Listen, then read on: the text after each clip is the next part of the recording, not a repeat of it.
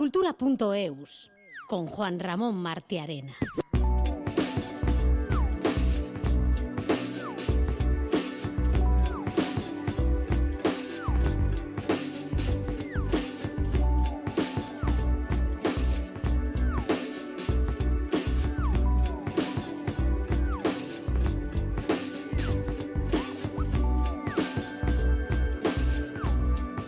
El cine va a copar gran parte del tiempo del Cultura.eus de hoy, por una parte porque estamos a las puertas de la ceremonia de entrega de los premios Goya que tendrán lugar mañana en Valladolid. La de este año es la 38 edición y como viene siendo habitual la representación del cine vasco, el número de nominaciones es elevado, 46 de las que 33 cuentan con la participación de, ciertas películas, de 33 películas exactamente, cuenta con la participación de esta casa, de ITV.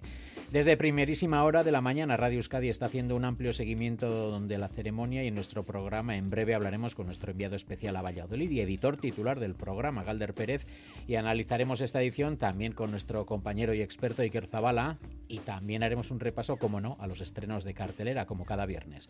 Por otra parte, hablaremos también de la nueva beca Xavier Lete, una beca cuyo objetivo es promover la creación literaria en euskera, dotada con 70.000 euros, que se otorgará a escritoras o escritores para poder dedicarse durante un año íntegramente a su proyecto literario en euskera. Esta nueva beca es fruto de un convenio de colaboración entre el Departamento de Cultura y Política Lingüística del Gobierno Vasco y la Fundación BBVA. También hablaremos, entre otros temas, con Pablo Amán, líder de la banda bilbaína Amán ante Wayward Sons, que inicia gira mañana mismo para presentar su cuarto disco When the Days Goes Slow.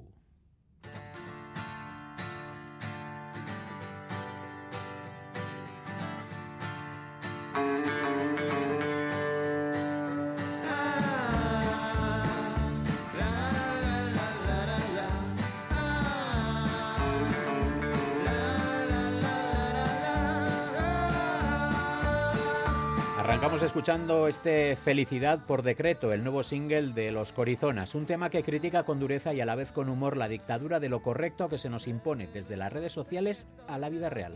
Como dice la banda, una absurda exigencia de felicidad en un diabólico ardid de alienación social. Así comienza Cultura.eus, un programa posible gracias a la labor técnica de José Ignacio Revuelta y Alberto Zubeldia, la producción de Esther Murélaga y el trabajo de todo el equipo de redacción del programa.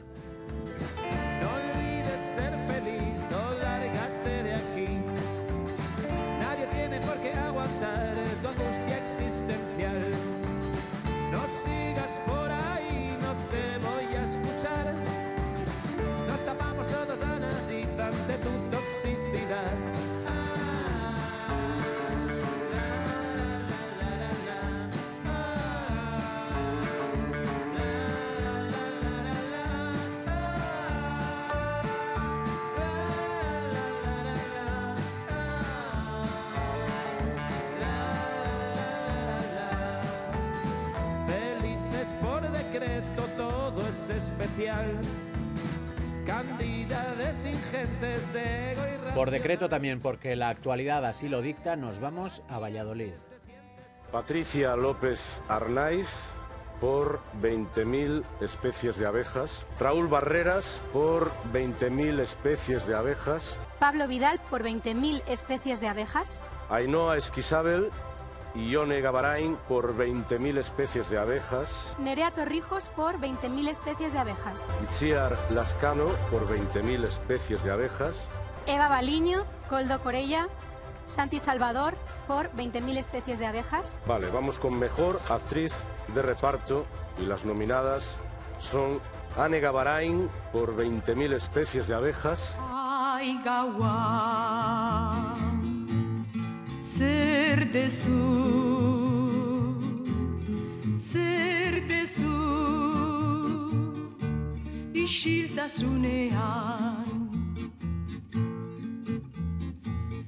Estamos a las puertas del gran día. Hemos hablado largo y tendido las últimas semanas y durante todo el día y lo que queda sobre los oficios de cine, tomando como pretexto ese día donde muchos de estos oficios obtienen un inusual reconocimiento. Los Goya son uno de los termómetros sobre la calidad comparada de un cine, en este caso el vasco, que nos hemos acostumbrado a ver muy representado en esta ceremonia de los premios del cine del Estado. Iker Zabala, este año es una representación más abundante que nunca, además. sí, sí, hola, Arrachaldeón León, bueno, yo creo que sí, ¿no? Son esas 46 candidaturas, un nuevo hito y eso que el listón ya estaba bastante alto, ¿no? Porque en los años anteriores, pues con la irrupción de, los Moriarty, eh, todas esas películas que nos han acostumbrado, ¿no? A que el cine vasco esté ya eh, muy visible, ¿no? Muy visibilizado en esta ceremonia de, los Goya, que antes eh, se decía siempre, ¿no? Que estaba muy madrileñizada, ¿no? Y ahora, bueno, han aparecido esto de, pues el cine vasco también hay una irrupción muy importante del, del cine catalán, el cine gallego también ha hecho una, una aparición muy fuerte estos, estos últimos años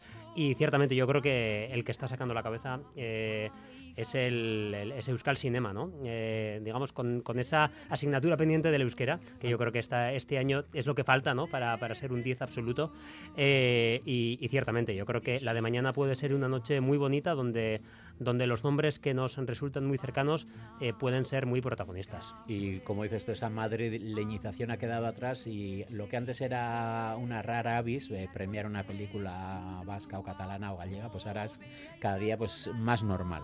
Aludía antes a ese termómetro cinematográfico, quien lo tiene muy a mano es nuestro jefe, nuestro editor de cabecera, Galder Pérez, que seguirá muy de cerca la gala de Valladolid. ¿Qué tal, Galder? Como dicen los eh, preceptos, el cocido castellano estaría increíble, ¿no?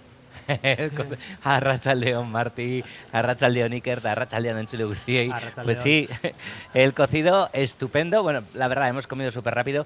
Ni que decir, Miquel Retegui, nuestro compañero, que está aquí a la técnica, ha tenido que comer todavía más rápido. El cocido estupendo. Eh, por haceros un poquito la idea, vamos a hacer un retrato del momento en el que estamos. Estamos en la Plaza Mayor de, Valladolid, de Pucela, frente al ayuntamiento. Está lloviendo muchísimo. se oye de ah, fondo. Tienes buena, banda sonora, ¿eh? Sí. Sí, esta, lluvia súper presente. Que os voy a decir además que en los WhatsApps, bueno, pues estamos en contacto con, los equipos de, las películas, de a qué hora llegáis, eh, esta noche vamos a ver a alguien, tenemos que esperar a mañana a la mañana y demás.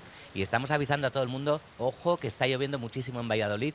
Y, el, y el mensaje más frecuente es el de, ahí va, es un buen augurio, es una buena señal para, para el cine vasco el, que llueva tanto. Y en esta plaza, además, eh, además de, un cabezón, eh, hay varios repartidos con, esa cabeza de, de, Goya. No te refieres a ti con el cabezón, ¿no? También. pues hay una pantalla en, la que tenemos la, cuenta atrás para esa ceremonia que va a tener lugar mañana en la feria de aquí de, Valladolid.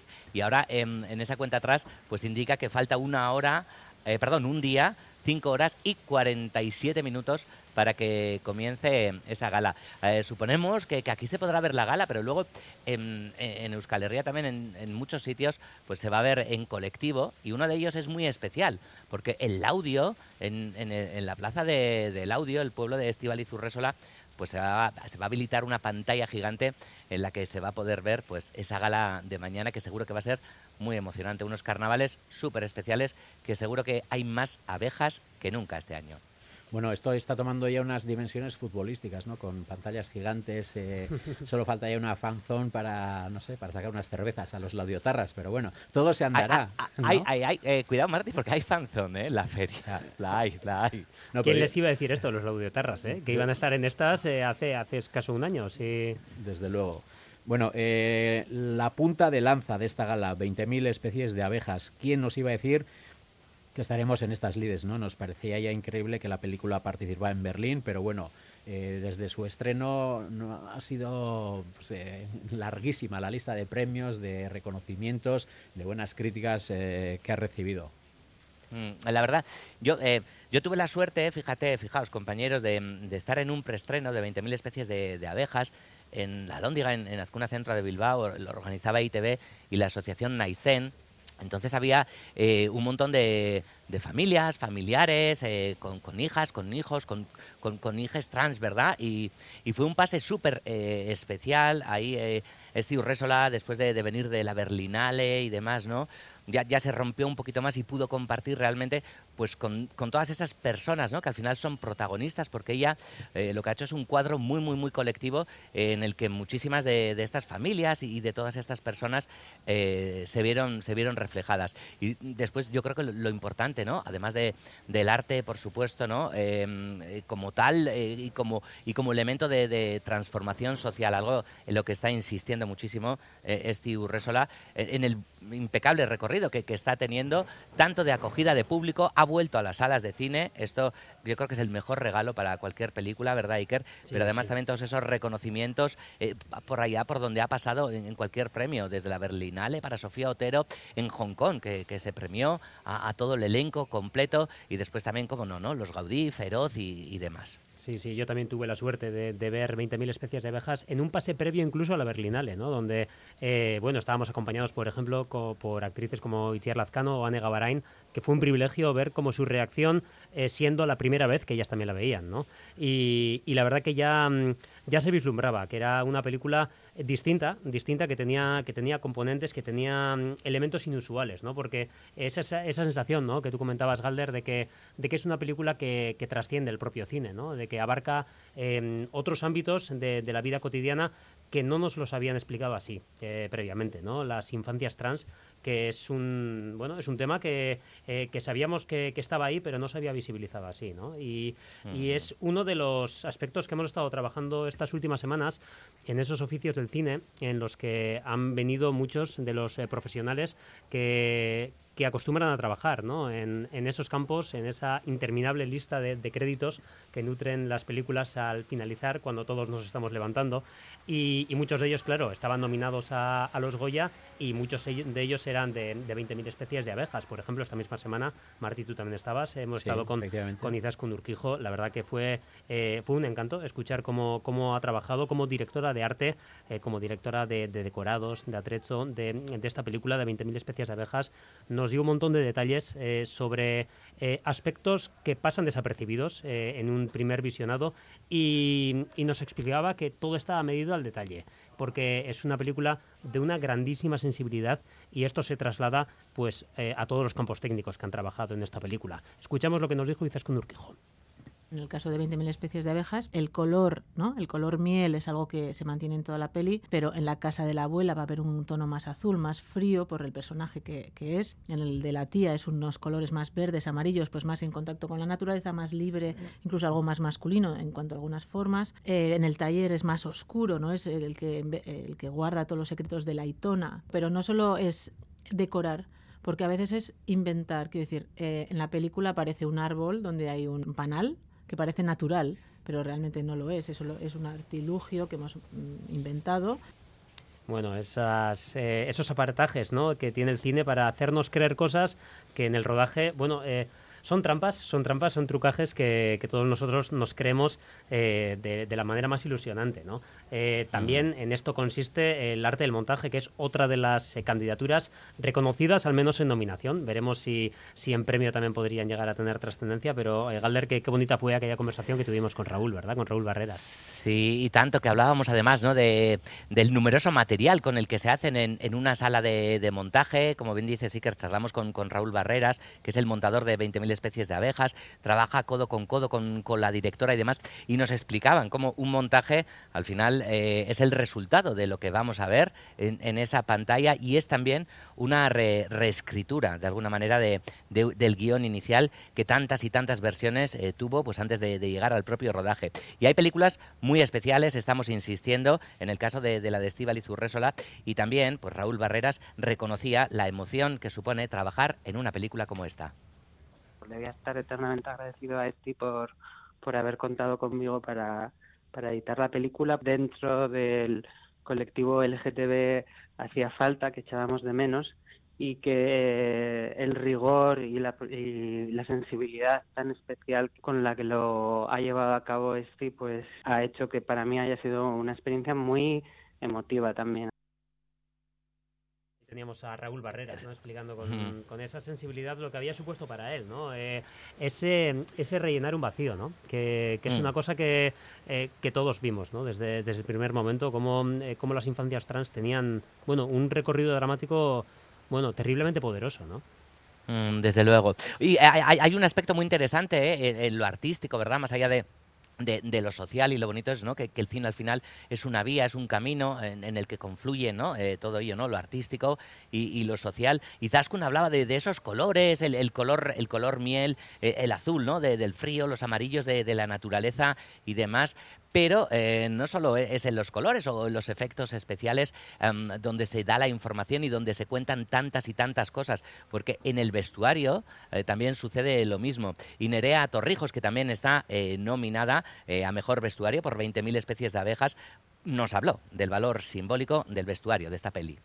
Y una de las cosas que a mí se me quedó grabada es que generalmente muchos menores trans comienzan esa pelea con sus padres a través del, vestuario y que rechazan mucho lo que les imponen, ¿no? Pues este pantalón o este vestido. Entonces, claro, para mí todavía se sumó un plus de responsabilidad. De claro, ¿cómo voy a hablar yo de este viaje, ¿no? De Coco hasta ser Lucía sin caer en los tópicos, manteniendo siempre lo que quería este, que era que al principio pareciese una cosa, pero que muy poco a poco fuésemos a otra. Casi es invisible, pero hay un curro ahí de, de, de desgrane tremendo.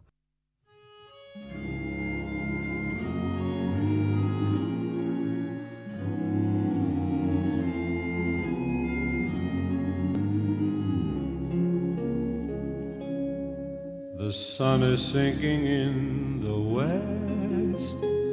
The cattle go down to the stream. The redwing settles in nest. It's time for a cowboy to dream. Purple light in the canyons. That's where I long to be. Escuchamos una canción clásica de Dean Martin, no porque esté nominado a los Goya ni porque la canción esté nominada, pero bueno, algo tiene que ver con, con las nominaciones del cine vasco. Así es, así es. Esta canción nos lleva directamente al territorio Cerrar los Ojos de, de Víctor Erice.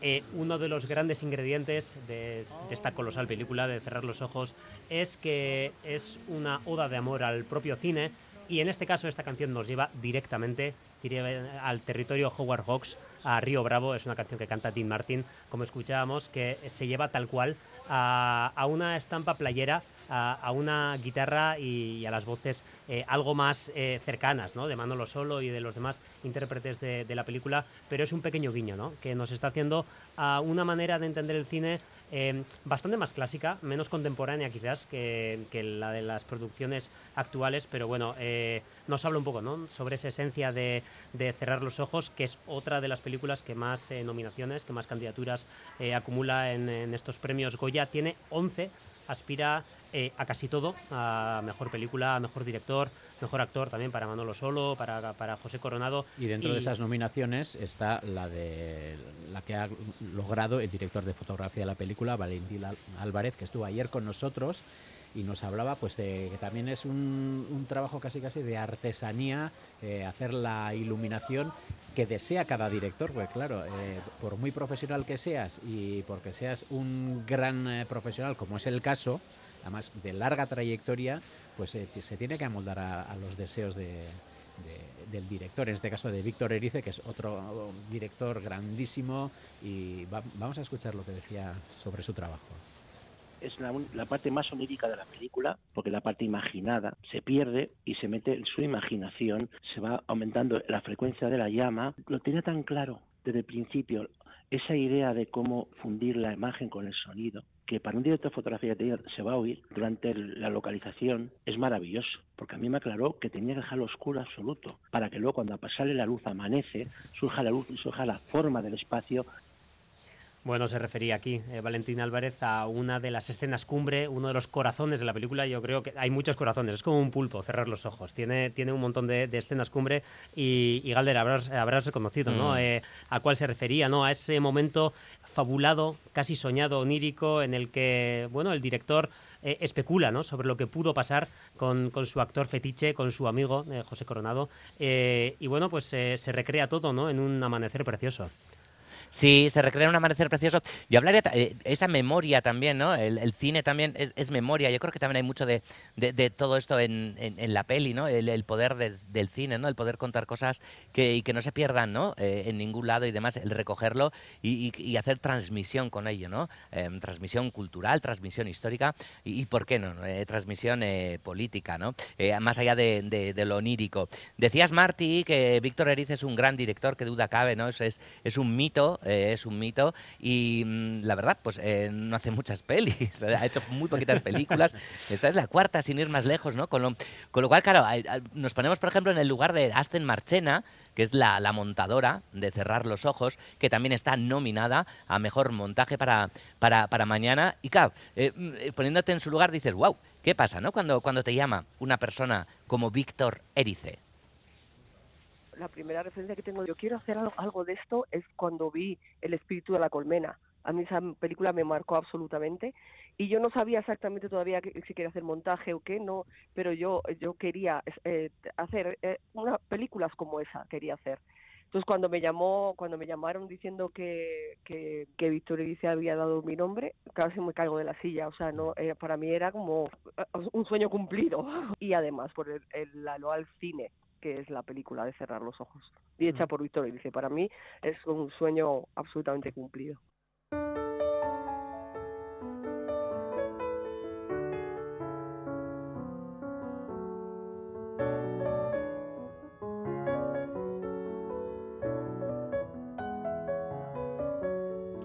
Bueno, y en este repaso a las nominaciones del cine vasco en los Goya, pues eh, hemos empezado por 20.000 especies de abejas, multinominada, multipremiada. La peli, la última de Cierra los ojos de Víctor Erice, otro director de del eh, no sé, de los más grandes eh, del estado y de Europa, incluso internacional, del panorama internacional. Y la tercera entrega, pues qué decir, eh, Robot Dreams, ni más ni menos, eh, pues nominada a los Oscar. Iker, cuéntanos. Sí, eh, esto, este piano yo, yo creo que nos lleva ya al Mm. territorio de, la, de la melancolía, ¿no? A ese, a ese universo Robot Dreams tan particular que también hemos hablado mucho estas, estas últimas semanas y qué poco cuesta, ¿no? Imaginarse a Pablo Berger, por ejemplo, en Galder, en recibiendo el, el Goya a Mejor Película de Animación, ¿no? Eh, aspira más también, ¿eh?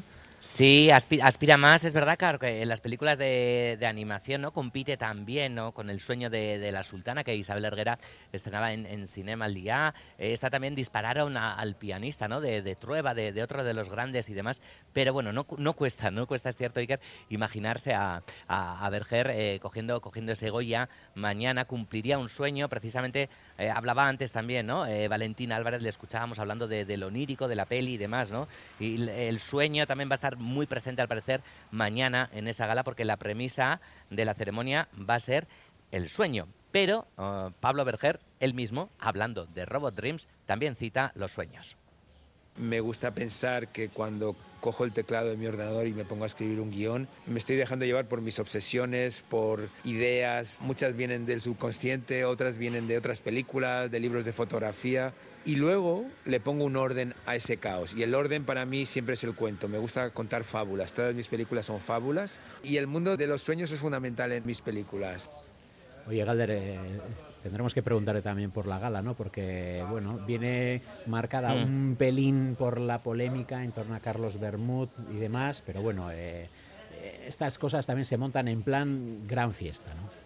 Sí, desde luego. Bueno, eh, la reivindicación va, a estar presente porque se va a visibilizar ¿no? ese, ese, fin de, los abusos. La Academia de- del Cine ah, también sacó un comunicado en torno a ello. Los abusos sexuales, así como también eh, los abusos de, de poder que se dan en una industria tan grande como el cine. También estará presente eh, todo ello con un reparto de, de paipais, de, de abanicos eh, que repartirá la Asociación de Mujeres Cineastas y Medios Audiovisuales, unos paipais, con el lema Se acabó. Bueno, además están los Javis y demás, Ana Belén.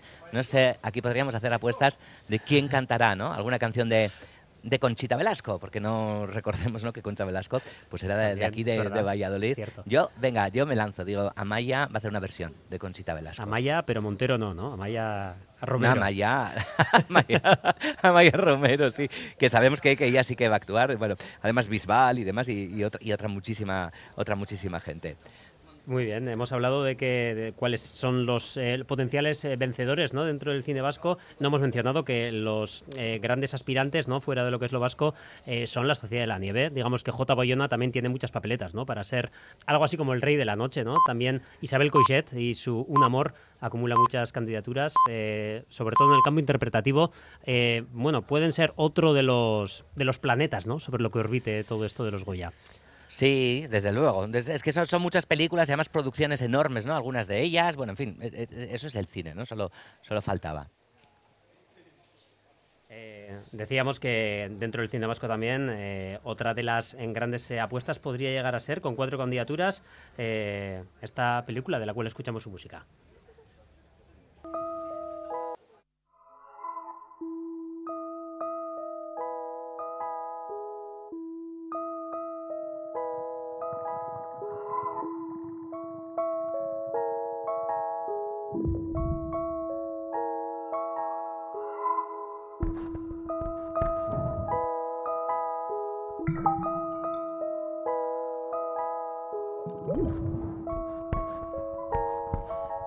Chinas, de Arancha Echevarría, también otra de las potenciales vencedoras, eh, bueno, en el campo inter- interpretativo, pero no solo, ¿no? No, no solo en el interpretativo, también como mejor canción eh, original. En el apartado musical está la mejor música original para una película, pero también están las canciones y entre ellas está esta titulada Chinas de la catalana María Gerlop. Y como bien dice Siker, pues las intérpretes, los intérpretes también de, Chinas de la película de, Arancha Echevarría están nominados eh, Julio Juchen, eh, Jay Yi y también Shinji Ye, que se acuerda de todo el equipo cuando piensa en esta nominación que tiene a Mejor Actriz Revelación. Estar nominada al Goya ha sido realmente un regalazo inesperado. Me siento tan feliz y afortunada. Y encima lo mejor, mejor de todo, es que no estoy sola. Me acompañan Ji en Mejor Actriz Revelación, Julio Juchen en Mejor Actor Revelación y Marina Herlop en Mejor Canción Original. Son increíbles y se merecen lo mejor del mundo. Prefiero mil veces compartir esta experiencia juntos, así en familia, que vivirlo sola. Desde luego, ¿no? Eh, mejor que vivirlo sola. Es todo un colectivo, esto del cine. Em, tenemos que hablar también de, de otras muchísimas eh, películas que, que también tienen nominaciones, eh, una de ellas cada una. Bueno, Upon Entry está con tres nominaciones, tres nominaciones súper importantes, dirección Nobel, mejor guion original y también para Alberto Amán como mejor actor. Pero hay otras muchas películas eh, vascas como La Ermita, Tina Antina, Las chicas están bien, de, de Ichazo Arana, que ahí compite con, con- con esa eh, nominación a, a la dirección eh, Nobel. Ocorno tiene otra nominación, la peli de Jaione Camborda para Janet Novas como eh, actriz revelación, El sueño de la sultana, que ya lo hemos citado, y también en animación los dos corto- cortometrajes, Chochón Guillón y Tuber or no Tuber. Y Leire Aurrecochea es otra de las vascas nominadas, eh, en este caso por la producción del Valle de Sombras. Y en guion, en guion, sucede que hay cinco nominaciones y cuatro de ellas eh, pues son de autores, autoras vascas. Y una de ellas las firma Félix Vizcarret por Una vida no tan simple. Él ya sabe lo que es recibir un Goya. Esta mañana hablábamos con él y, nos decía esto, que complicado lo del minuto, que, tiene, que, viene con calma porque cree que está muy difícil. Esto de que se dice que es un honor estar ahí nominado es que mira, miran qué equipo de lujo, eh, con qué películas eh, estamos compitiendo, por así decirlo. Entonces eh, dices, bueno, pues pues entonces eso, eso también te, te permite estar muy relajado y verlo con todo con relatividad, con mucha relatividad. Es muy bonito estar ahí. Eh, así que ahora, tranquilidad. Lo del minuto, el minuto, no te, no te preocupes, no, no me enrollaré tanto como ahora. Si me- si- no pasa nada. Sí, es un placer que va. Que nos hemos- A que- ver, es que te lo voy a decir, ya te lo voy a decir. Yo creo que yo creo que este año está muy muy complicado, entonces eso te da también una, una relajación. Eso está de relajación. Bueno, qué bonito ese momento, hablando sobre el minuto de la radio y minuto del agradecimiento, ¿no? Hay una Total. comparativa muy bonita ahí, ¿no? Total. Fíjate, cuando, eh, eh, un día, cinco horas y 25 minutos para la gala. Mira, bueno, no está mal, no está mal, ¿eh? Bueno, La- la pues cuenta eh, atrás. por lo menos eh, a priori sobre el papel pinta bien, porque 46 nominaciones son muchas nominaciones. Eso quiere decir que eh, se ha hecho un trabajo bueno, que ha sido valorado por, eh, ¿no? por el mundo del cine. Por tanto, evidentemente traerse 46 Goyas para, para nuestro territorio pues sería igual demasiado, ¿no? Pero Es, es imposible, además, Marty, porque claro, muchos eh, compiten en, la misma claro, categoría y sí, demás. o eso sea que- es, claro. Sí, sí. Pero bueno, podrían, podrían ser un montón, desde luego, sí. Bueno, Galder, ¿y tú qué plan tienes para esta tarde? ¿Qué plan tengo esta tarde? Bueno, pues ahora me voy a dar una exposición eh, preciosa que hay por aquí, titulada La emoción de los Goya. Y después tenemos una cita internacional con Sigourney Weaver, que Bueno, bueno, va a ser el... pre- wow, wow, Bueno, ya el fue alien, ¿eh?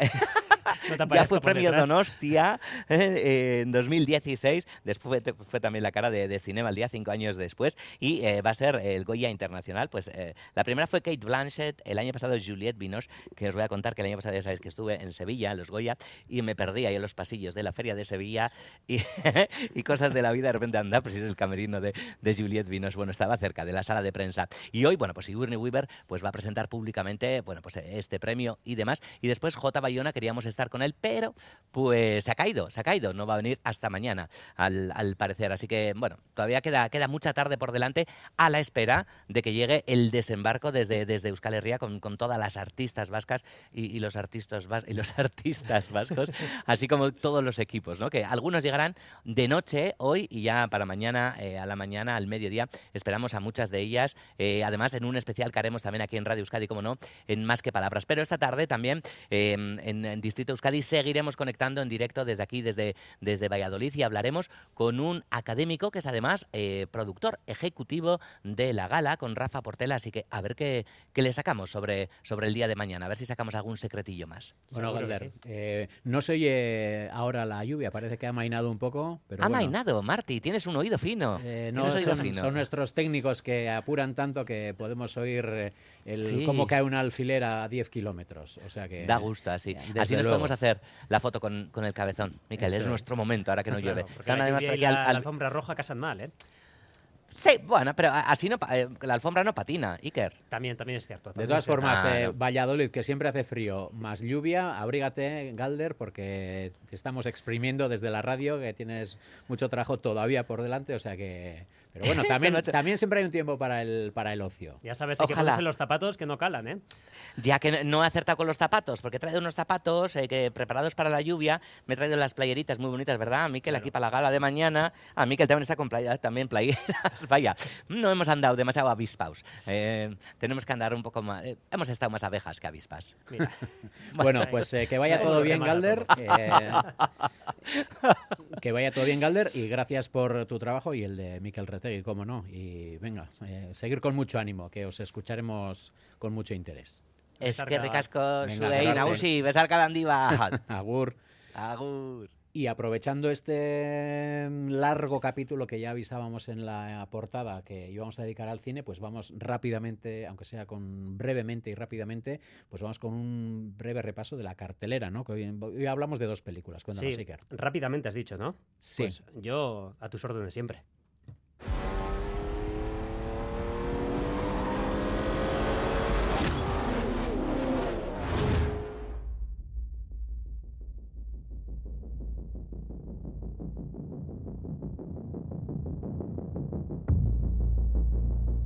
Dos objetos no pueden ocupar el mismo espacio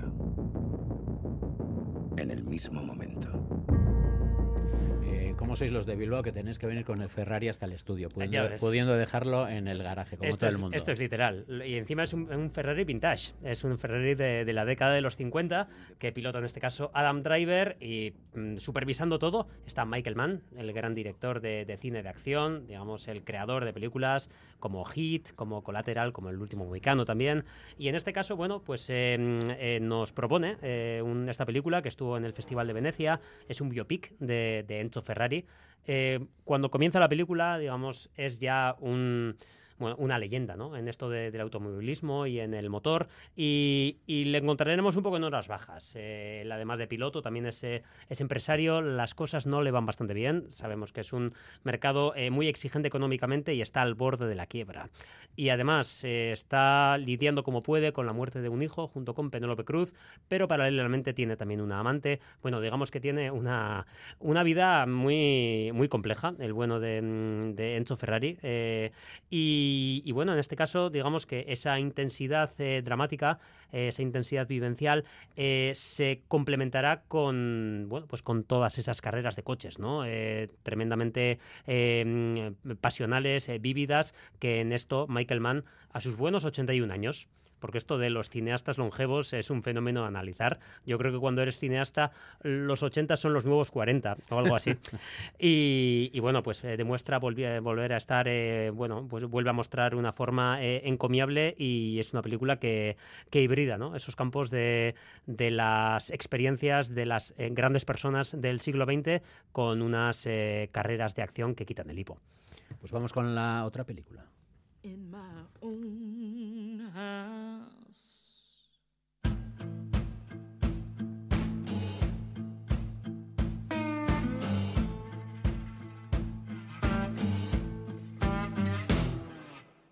I feel sorry for you to tell you the truth.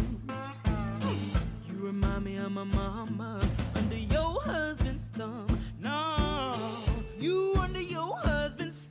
Vamos a hablar del color púrpura, podríamos decir dos, porque el uno era la peli de Spielberg. Eh, sí, sí, en este caso no es una secuela, ¿eh? es un remake eh, de esta peli de, de Steven Spielberg. Eh, es una película de 1985 que tiene... No sé si eh, es muy habitual hacer un remake de una peli de tanto éxito, ¿no? Y tan, no te voy a decir reciente, pero se suelen hacer remakes, yo que sé, de pelis de los 40 y tal, y de- la gente, quiero decir que la gente la tiene todavía viva en su memoria, ¿no? Eh, no sabría qué decirte, no me viene así ningún referente, pero no tengo la sensación de que sea tan, inusual. Quizás lo que sí sea inusu- inusual es que el creador de aquella primera película, el director Steven Spielberg, vuelve a estar en esta segunda, en esta segunda versión, en este caso como, eh, como eh, productor. Steven Spielberg, bueno, anda estos últimos años... Y posiblemente eh, supervisor. eh, seguramente, seguramente pues, del- eh, cuando un eh, director de, de este calibre es, bueno, pues está como productor, seguramente meterá mano y tomará decisiones que, que excedan un poco ¿no? a, a todo eso de, de producir y seguro que algún consejo sobre encuadres, que en esto sabemos que Spielberg es el rey, algo habrá dado. Bueno, decíamos, esta es una, es una historia que se ubica en los primeros años del siglo XX, en torno a 1910. Es una historia que se da en el sur de Estados Unidos y narra las vivencias de, una chica que tiene una vida bastante desdichada porque eh, es, eh, bueno, cruelmente maltratada por su padre y por si esto fuera poco, eh, es obligada a casarse con, con un hombre bastante mayor que ella. Mientras tanto, ella eh, fabula con que es una gran estrella del jazz. Eh, esto se lleva, bueno, pues al término musical. Digamos que la gran, eh, bueno, la gran renovación que, que trae este, esta nueva película es el hecho de que es una película cantada, es una película musical que complementa esos dos eh, aspectos, ¿no? Esa, esa vida, mm, bueno, eh, muy dura en, en un entorno hostil para la raza negra, como eran eh, los primeros años del siglo XX en Estados Unidos, con eh, toda esa brillantina de bueno, de Broadway y de, de los escenarios más multitudinarios de la sociedad estadounidense. Edulcorar un poquito el, el drama. Bueno, pues hasta aquí este extensísimo espacio que hemos Hoy- dedicado, porque así, lo, man- habitual, ¿eh? así lo mandaba la, la actualidad, ¿no? Eh, este espacio que hemos dedicado al cine. Eh, hacemos una breve pausa y volvemos con más temas. Gracias, Iker. Agur.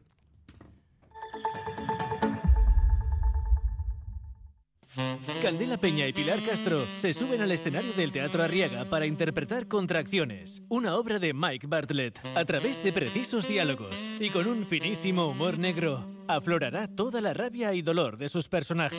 Contracciones, del 9 al 11 de febrero en el Teatro Arriaga. Entradas en taquilla o en su página web. Esta semana, viernes de carnaval en el Conquis. Este puede ser el, el conquist más heavy de la historia. Con la última eliminada, Lele. ¡Derecho! ¡Vas Paragas! Y con la vuelta de Juanito y Corta. Yo me voy.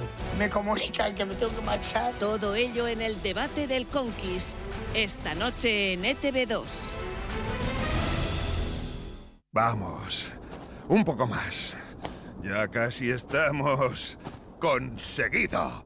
Tras la cuesta de enero, llega un febrero de oportunidades con los 10 días Nissan. Ven a tu concesionario Nissan del 2 al 13 de febrero y aprovecha las mejores ofertas para estrenar un Nissan con entrega inmediata. ¡Corre, que se acaban!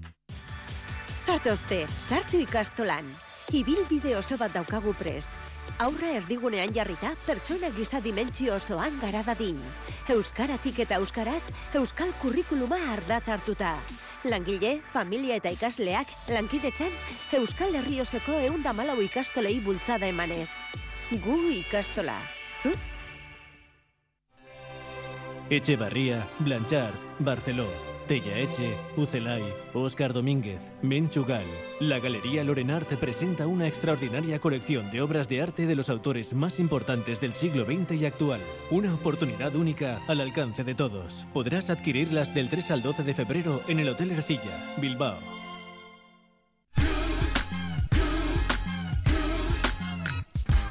Radio Euskadi. Batzen gaituzten emozioak.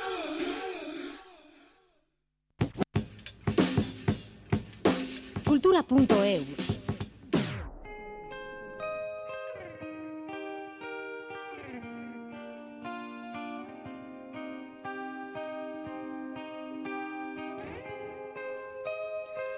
Band of Horses es el nuevo cabeza de cartel del Azkena Rock Festival que presenta su programación por días. La banda de Seattle, con su estilo indie folk, ofrecerá en el festival su único concierto del año en Europa y serán cabezas de cartel junto a la gran Sheryl Crow. Además, la organización de la Azkena anuncia nuevas incorporaciones, la gran leyenda del soul Mavis Staples, las L7 interpretando su mítico disco Bricks Are Heavy, el regreso de unos Red Cross más activos que nunca, Warren Haynes Band, proyecto en solitario del líder de los legendarios Goff Mule, uno de los 25 mejores guitarristas de todos los tiempos, según la revista Rolling Stones. Los fugaces Demolition 23, banda de culto formada por Michael Monroe y otros ex Hanoi Rocks, con un solo disco en su haber que precisamente cumple 30 años. El punk celta de The Real Mackenzies, los suecos Bonafide, el trío Rockabilly La Perra Blanco, la revelación post-punk de Whispering Sons y los gasteiztarras Entropía, con su rock psicodélico. Los bonos ya están a la venta y las entradas de día estarán disponibles a partir del 14 de febrero a las 10 de la mañana en azkenarockfestival.com, momento en el que además cambiará el precio del bono actual. Recordemos que los otros cabezas de cartel de la vigésimo segunda edición de la Azkena Rock son los Queens of the Stone Age, la citada Sheryl Crow y James Addiction.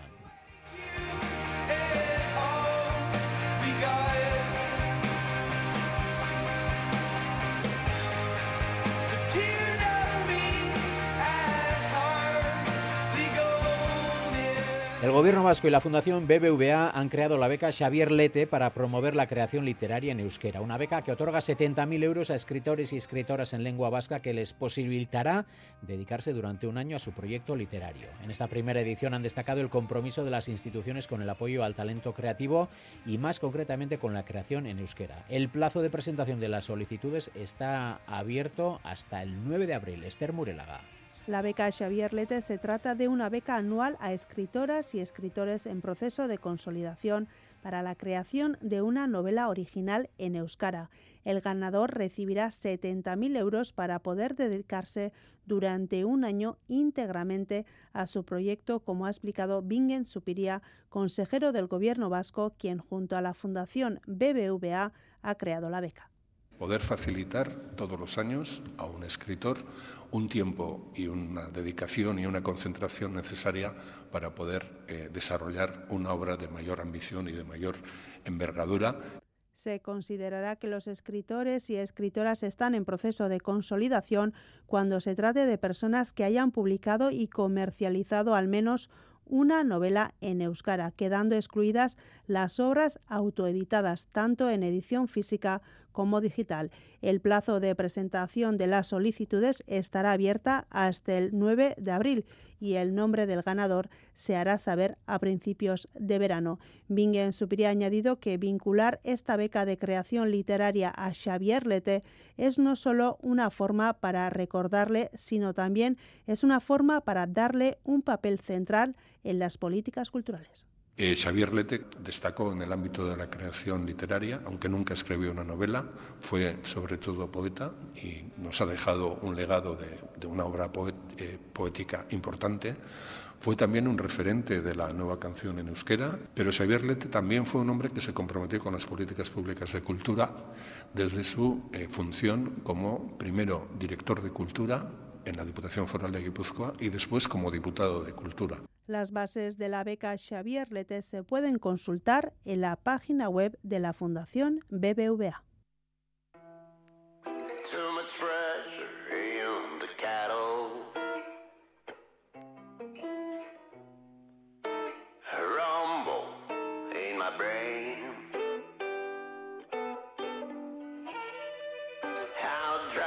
La banda bilbaína Aman and the Wayward Sons inicia gira mañana mismo para presentar su cuarto álbum de estudio, When the Day Goes Slow.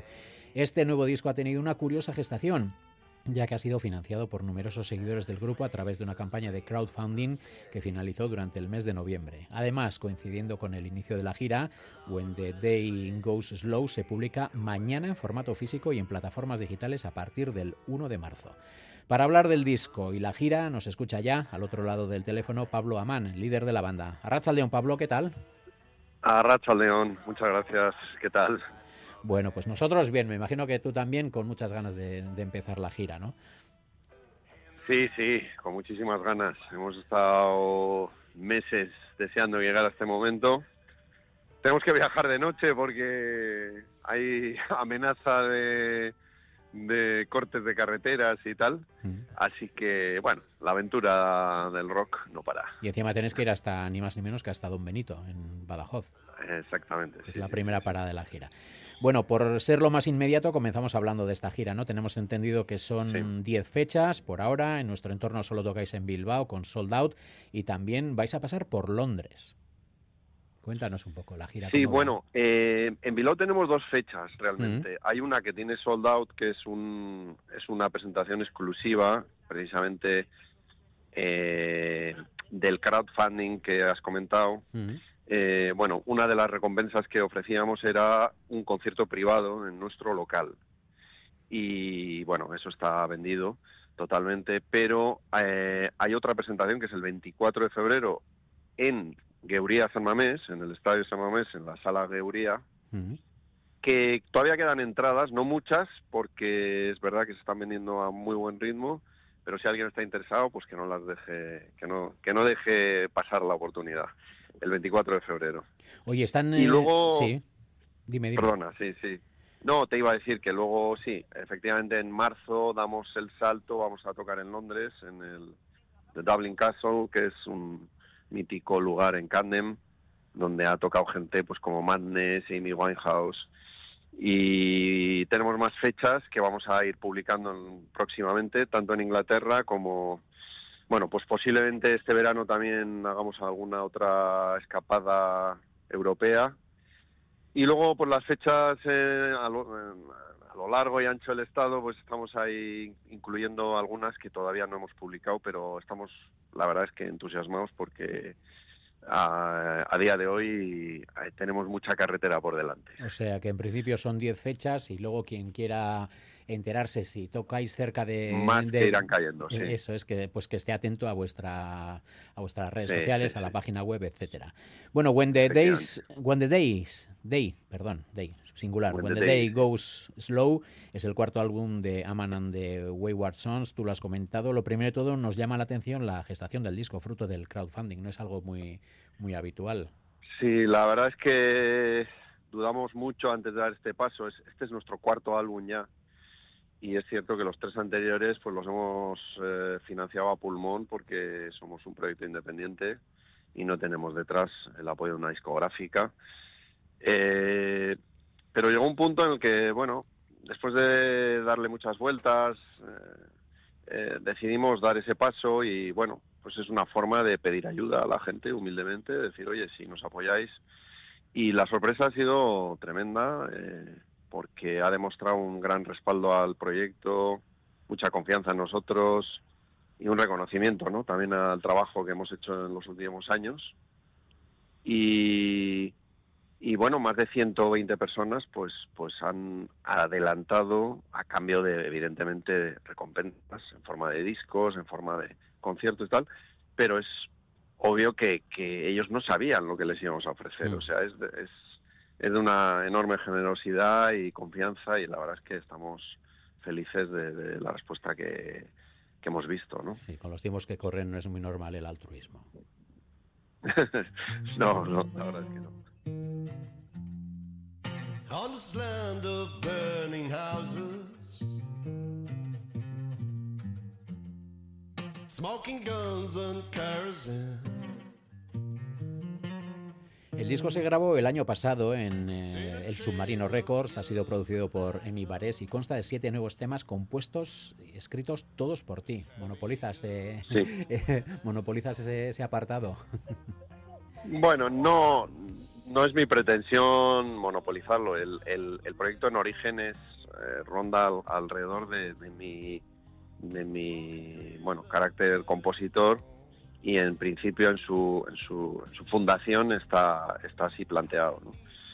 Eh, eso le da bueno pues una personalidad que es la que quiero transmitir, que es mis historias, mis canciones, pero con un formato de banda. Y para mí la banda es muy importante también. O sea, no, no lo considero un, pro- un, eh, un- un estar yo solo, sino pues un equipo y, y- y somos somos cuatro en la formación actual somos cuatro y como has dicho muy bien pues Emi Bares en la producción que es un ya clásico con nosotros de hecho Emi fue miembro de la banda an- anteriormente sigue siendo el productor nos conoce muy bien sabe lo que tengo en la cabeza y, y bueno pues pues yo me encargo de la creación pero luego entre todos le damos forma y utilizamos el lenguaje que, que tenemos como músicos, ¿no? Cada uno. Has hablado de la centralidad, vamos a decir, de la banda y esa es otra de las novedades, el formato. Lo contabas de pasada, un cuarteto. ¿Por qué ahora ese cambio de formato? ¿Por qué cuarteto? Bueno, eh, a ver, hay varios motivos. El, el primero es, es sostenibilidad del proyecto. O sea, empezamos como sexteto y, claro, un cuarteto es un, es un, un 33% menos de gasto en, en todo, ¿no? En todas las salidas. Eh, pero también en lo musical, o sea, y además en lo, en lo anterior va vinculado pues a la dificultad que todos tenemos en, en la música, tanto de, de vender discos, de, de conciertos, etcétera, ¿no? O sea, es muy difícil hacer que un proyecto sea viable, ¿no? Entonces, economizar al máximo, pero a la vez eh, tener eh, un, un resultado que es el que buscas, a mí eso me parece que es la cuadratura del círculo. Y yo creo que lo hemos conseguido. O sea, realmente a mí me parece que sonamos como, como nunca, a pesar de ser menos que otras veces, pero la personalidad de la banda está más patente aún, con dinámicas eh, muy interesantes, con Israel Santa María en, el, los teclados, Chemarana en la batería y Jonander Madina en el bajo y yo. Eh, pues estamos, yo creo que en un estado muy bueno, además tenemos muy buena relación entre nosotros, lo cual hace que se note en el escenario, ¿no? Y, realmente, bueno, este formato creo que ha sido un largo recorrido, ha sido de añadir, de quitar, de, de capar, y al final creo que hemos dado con lo que buscábamos. Hoy habéis dado con lo que buscabais, se nos, se nos echa el tiempo encima, por lo tanto te pido un poco de brevedad. Al hilo de eso, vamos a hablar del directo de Aman and the Wayward Songs. ¿Con qué se va a encontrar el público que acuda a vuestros conciertos en esta gira? Pues se va a encontrar con autenticidad. Lo que escuchas en el disco es lo que escuchas en el directo. Porque nosotros grabamos prácticamente en directo y lo que queremos es transmitir lo que somos, ¿no? No, no queremos... eh, no hay farsas, ni no hay trampa ni cartón. Entonces yo creo que eso es lo que se va a encontrar. Que escuchen el disco, si les gusta, pues que vengan a vernos. Pues Pablo Amán, líder de Aman and the Wayward Sons, gracias por, compa por compartir este tiempo con Cultura.eus y que vaya todo bien, que salga todo redondo en esa gira. Es que ricasco y os esperamos a todos el 24 de febrero en Gebría Semames. Oye, ¿vas a utilizar el Cadillac de la portada del disco para los desplazamientos de la gira o no? no estaría mal, ¿eh? Sí, sería buena. No Lo que pasa es que mal. si Buena hay, idea, buena idea. pues, si hay tractoradas y eso, igual que te lo rayan y...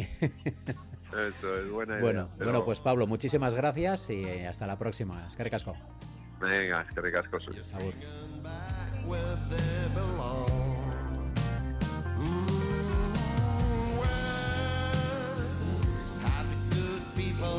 Pues a ritmo de blues rock despedimos este último Cultura.eus de la semana. Volvemos el lunes. Que pasen un feliz fin de semana. Rachaldeón.